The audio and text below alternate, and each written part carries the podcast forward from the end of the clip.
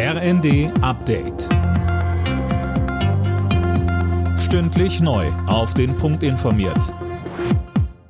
Ich bin Gisa Weber. Guten Abend.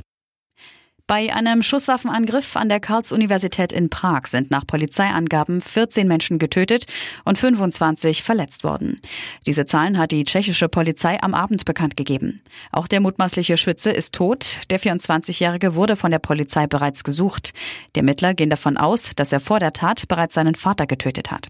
Verbindungen zum internationalen Terrorismus gibt es demnach nicht. Unter anderem Kanzler Scholz und EU-Kommissionspräsidentin von der Leyen drückten in den sozialen Netzwerken ihr Beileid aus.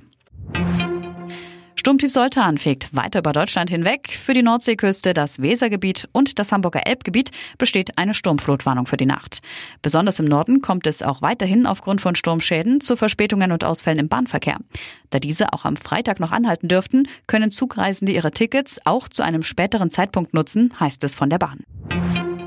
Knapp neun Millionen Menschen in Deutschland haben kurz vor Weihnachten mit einer Atemwegserkrankung zu kämpfen. Das berichtet das Robert Koch Institut.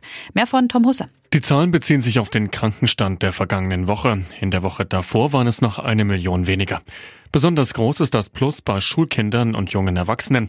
Neben Corona und Grippe gibt es auch besonders viele RS-Virusfälle, heißt es vom RKI. Die Hausärzte hatten zuletzt Alarm geschlagen. Viele Praxen seien wegen der aktuellen Krankheitswelle gerade überlastet. Für Januar hat Gesundheitsminister Lauterbach einen Krisengipfel angekündigt.